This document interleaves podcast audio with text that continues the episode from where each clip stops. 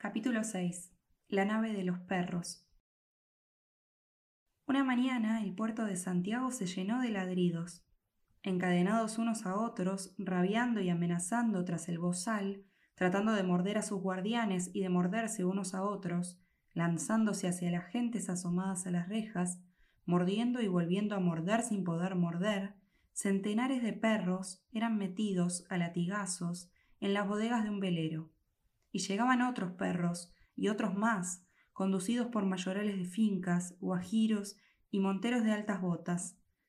Tinoel, que acababa de comprar un pargo por encargo del amo, se acercó a la rara embarcación en la que seguían entrando mastines por docenas, contados al paso por un oficial francés que movía rápidamente las bolas de un ábaco.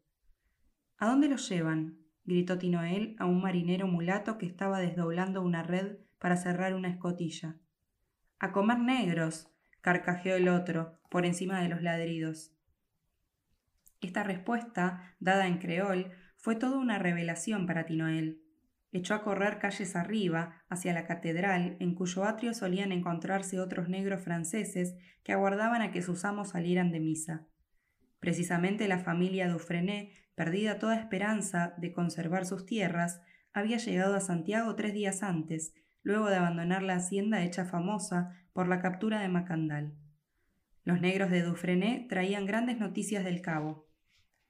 Desde el momento de embarcar, Paulina se había sentido un poco reina a bordo de aquella fragata cargada de tropas que navegaban ahora hacia las Antillas, llevando en el crujido del cordaje el compás de las olas del ancho regazo.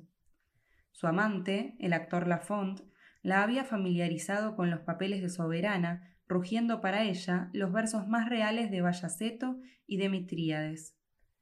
Muy desmemoriada, Paulina recordaba vagamente algo del Helesponto blanqueando bajo nuestros remos, que rimaba bastante bien con la estela de espuma dejada por el océano, abierto de velas en un tremolar de gallardetes.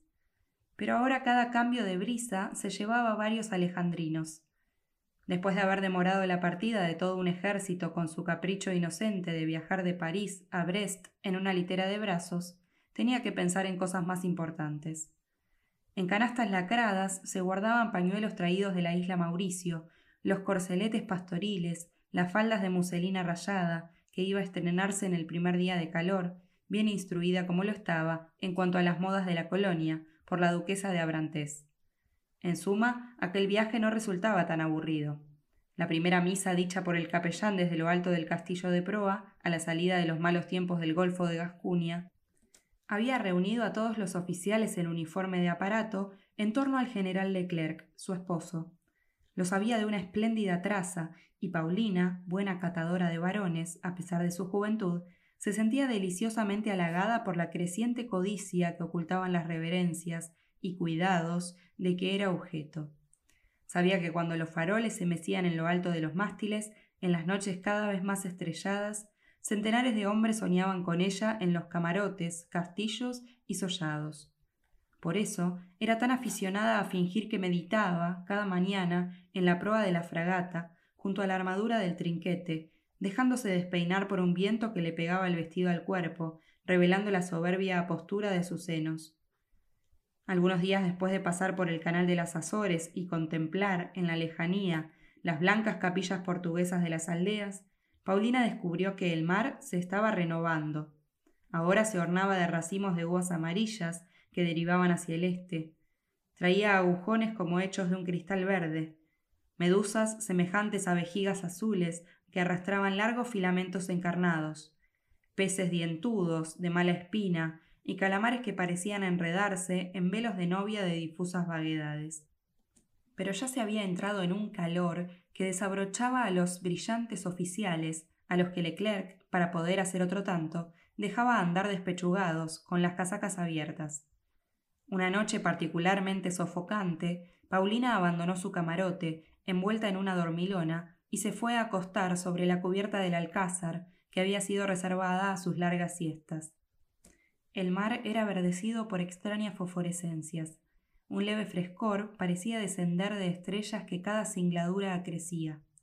Al alba, el vigía descubrió con grato desasosiego la presencia de una mujer desnuda, dormida sobre una vela doblada, a la sombra del foque de mesana.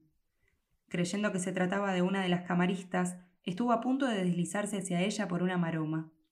Pero un gesto de la durmiente, anunciador del pronto despertar, le reveló que contemplaba el cuerpo de Paulina Bonaparte. Ella se frotó los ojos, riendo como un niño, toda erizada por el alicio mañanero, y creyéndose protegida de las miradas por las lonas que le ocultaban el resto de la cubierta, se vació varios baldes de agua dulce sobre los hombros.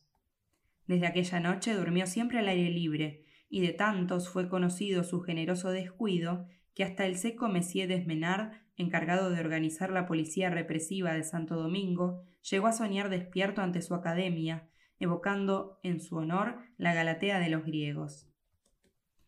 La revelación de la ciudad del Cabo y de la llanura del norte, con su fondo de montañas difuminadas por el vago de los plantíos de cañas de azúcar, encantó a Paulina, que había leído Los amores de Pablo y Virginia y conocía una linda contradanza criolla, de ritmo extraño, publicada en París, en la calle del Salmón, bajo el título de La Insular sintiéndose algo ave de paraíso, algo pájaro lira, bajo sus faldas de muselina descubría la finura de helechos, la parda jugosidad de los nísperos, el tamaño de hojas que podían doblarse como abanicos. En las noches, Leclerc le hablaba, con el ceño fruncido, de sublevaciones de esclavos, de dificultades con los colonos monárquicos, de amenazas de toda índole.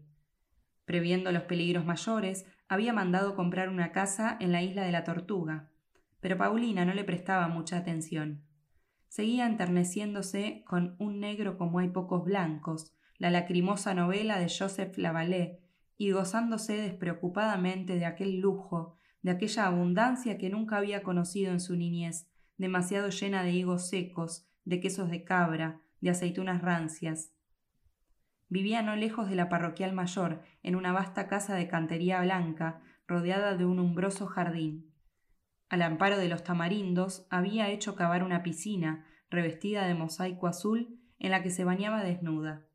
Al principio se hacía dar masajes por sus camaristas francesas, pero pensó un día que la mano de un hombre sería más vigorosa y ancha, y se aseguró de los servicios de Solimán, antiguo camarero de una casa de baños, quien además de cuidar de su cuerpo, la frotaba con cremas de almendra, la depilaba y le pulía las uñas de los pies.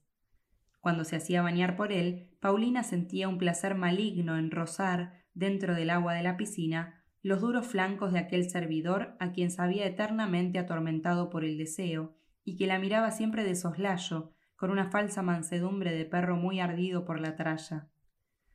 Solía pegarle con una rama verde, sin hacerle daño, riendo de sus visajes de fingido dolor. A la verdad, le estaba agradecida por la enamorada solicitud que ponía en todo lo que fuera atención a su belleza. Por eso permitía a veces que el negro, en recompensa de un encargo prestamente cumplido o de una comunión bien hecha, le besara las piernas, de rodillas en el suelo, con gesto que Bernardino de Saint-Pierre hubiera interpretado como símbolo de la noble gratitud de un alma sencilla ante los generosos empeños de la Ilustración. Y así iba pasando el tiempo, entre siestas y desperezos, creyéndose un poco Virginia, un poco Atala, a pesar de que a veces, cuando Leclerc andaba por el sur, se solazara con el ardor juvenil de algún guapo oficial. Pero una tarde el peluquero francés que la peinaba con ayuda de cuatro operarios negros se desplomó en su presencia, vomitando una sangre hedionda a medio coagular. Con su corpiño moteado de plata, un horroroso aguafiesta había comenzado a zumbar en el ensueño tropical de Paulina Bonaparte.